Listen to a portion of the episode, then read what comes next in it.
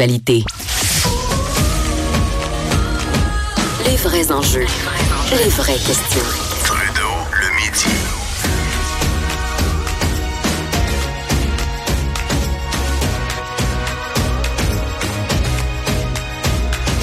Cube Radio. Jase de deux, trois petits trucs euh, comme ça dans l'actualité. Premièrement, vous dire que euh, Justin Trudeau, le premier ministre du Canada, était, était de passage ici à Québec euh, en avant-midi. C'était le congrès de la Fédération canadienne des municipalités. C'est une organisation dont on parle moins ici au Québec, qui a une portée plus importante ailleurs au Canada, parce que chez nous, il y a des unions, l'Union des municipalités du Québec, qui représente un plus petit nombre de municipalités, mais qui sont les, les, euh, municipalités avec la plus grande population, si on veut. Euh, les villes de Montréal, Québec, Trois-Rivières, par exemple, Laval, sont membres de l'UMQ. Et il y a la Fédération québécoise des municipalités, la FQM, qui, elle, représente la grande majorité des municipalités, mais qui sont des municipalités euh, de taille euh, beaucoup plus réduite. il faut savoir aussi que le fonctionnement entre le gouvernement fédéral provinciales et les municipalités est différent au Québec. Pourquoi? Ben parce qu'on est une société distincte. On fait nos choses comme nous, on veut le faire et pas nécessairement euh, comme le reste des gens le font. Et d'ailleurs, je vais revenir dans un instant parce qu'il y a un truc dans le discours de Justin Trudeau qui, euh, qui m'a accroché là-dessus. Mais donc, Justin Trudeau était de passage devant la Fédération canadienne des municipalités depuis son élection, s'est toujours fait un devoir de le faire. C'est tout à son honneur, soulignons-le. Parce que, tu sais, des fois, j'en parlais avec euh, Yves Lévesque, l'ancien maire de, Trois-Rivières, il, y a deux instants. Il y, a un monde de différence entre les municipalités, ensuite le palier provincial et le palier fédéral. Le fédéral, là, sais, on, on gère des grandes orientations. C'est pas dans le concret. Puis comme je le disais tantôt, c'est pour ça que moi j'ai pas vraiment aimé mon passage en fédéral, au fédéral, parce que autant dans la façon de faire de la politique que dans le, propre de la chose, là, ce dont on parle, euh, ce qui est géré au fédéral, je trouve qu'on est très, très loin des réalités des gens. Et si, comme, vous, comme moi, vous êtes un, idéaliste qui veut changer les choses et qui aime ça être dans le concret, moi, je suis pas dans les grandes théories puis dans la philosophie, ben, le fédéral, ça vous semble loin. Donc, il y a une distance entre le fédéral et les municipales faisant en sorte que, des fois, les chefs de partis politiques comprendront pas la réalité des, municipalités et comprendront pas l'importance euh, d'avoir une proximité avec les villes. Et ça, c'est important parce que moi, je, l'ai déjà dit, les maires, là, quand vous êtes en politique, c'est tellement payant. Ouh, c'est payant de leur parler. Stratégiquement, politiquement, c'est ultra payant parce que quand vous parlez à un maire, lui, il se de bord, s'en va chez eux, dans sa municipalité, puis qui c'est qui parle le plus au monde dans une ville, surtout lorsque vous êtes en dehors des grands centres? Ben, c'est le maire. Il y a un effet multiplicateur impressionnant. C'est un ambassadeur hors norme. Donc, si vous êtes capable d'aller séduire les maires, d'avoir un message qui est intéressant, qu'eux aient une opinion positive de vous, ben, tu c'est bon. Alors donc, euh, Justin Trudeau, je le disais, c'est tout à son honneur. Il le fait, il comprend la game, veut travailler avec les municipalités.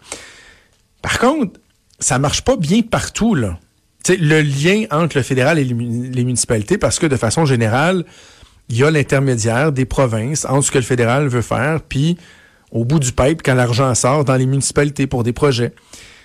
Et euh, il y, a, des chicanes à quelques provinces. L'Ontario, si vous pensez qu'on s'est chicané ici avec le tramway à Québec, là, oubliez ça. En Ontario, depuis que Doug Ford est arrivé, c'est l'Asile 2000. Ils sont pas capables de s'entendre. Doug Ford refuse à peu près tous les, programmes qui sont mis de l'avant par le fédéral, ce qui est honnêtement complètement con. Parce que ultimement, c'est les municipalités qui sont privées de ça. Les ententes se signent pas.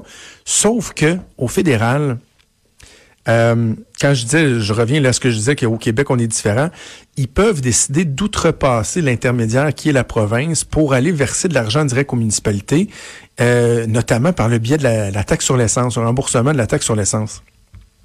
Alors là, ça peut permettre au fédéral de verser l'argent directement aux villes, puis aux villes de mettre de l'avant des projets.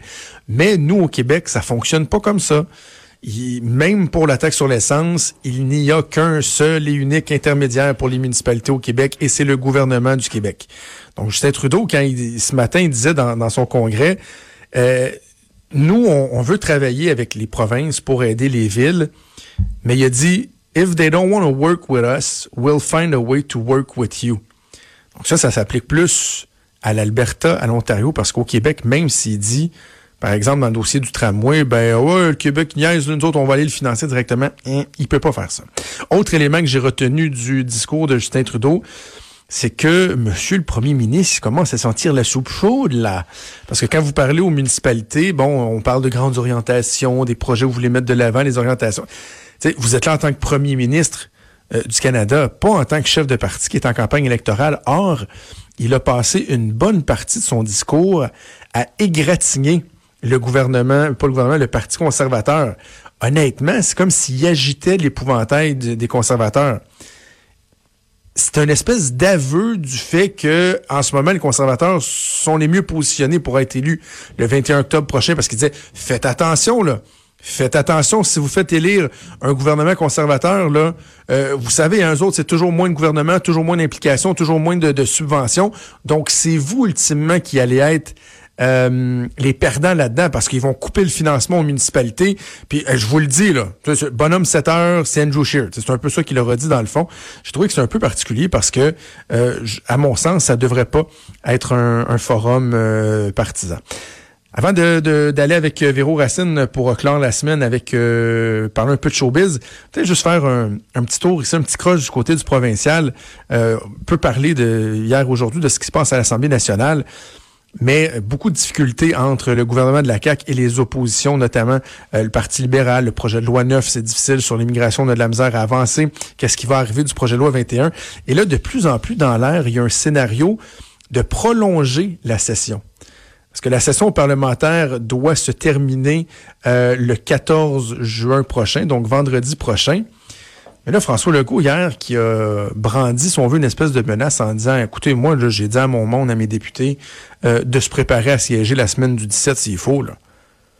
Et là, d'après moi, si on va le 17, il va dire, bon, on peut siéger le 14 aussi, euh, le, le, 24 juin aussi, là, dans cette semaine-là, la semaine de Saint-Jean, puis pourquoi pas au mois de juillet. Et ça, c'est quand même assez habile, parce qu'il y a quelques semaines, la députée libérale, Hélène David, disait, nous, là, on veut. On comprend que le, gouvernement veut adopter ses projets de loi, celui sur la laïcité notamment, mais on veut bien faire les choses. Et nous, s'il faut, on prendra tout l'été. On prendra tout l'été pour le pour travailler. On est là. Et là, François Legault, dans le fond, colle le bluff un peu en disant OK, parfait, on va rester une semaine de plus. Sauf que vous êtes un député ou une députée. Surtout si vous n'êtes pas dans la région de Québec, vous partez 4 à 5 jours par semaine pendant, tu sais, quoi, une quarantaine de semaines dans l'année.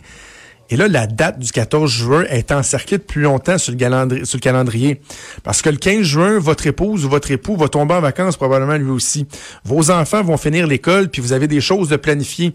Il est temps d'aller faire du camping, il est temps d'aller faire un petit voyage euh, à la côte est, euh, aller reconduire les enfants euh, dans, les, dans les camps de jour, faire des rénovations sur le terrain.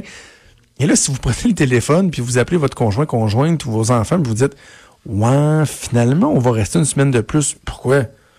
Ben parce que c'est une game politique, là. Ça passera pas. Ça passera pas.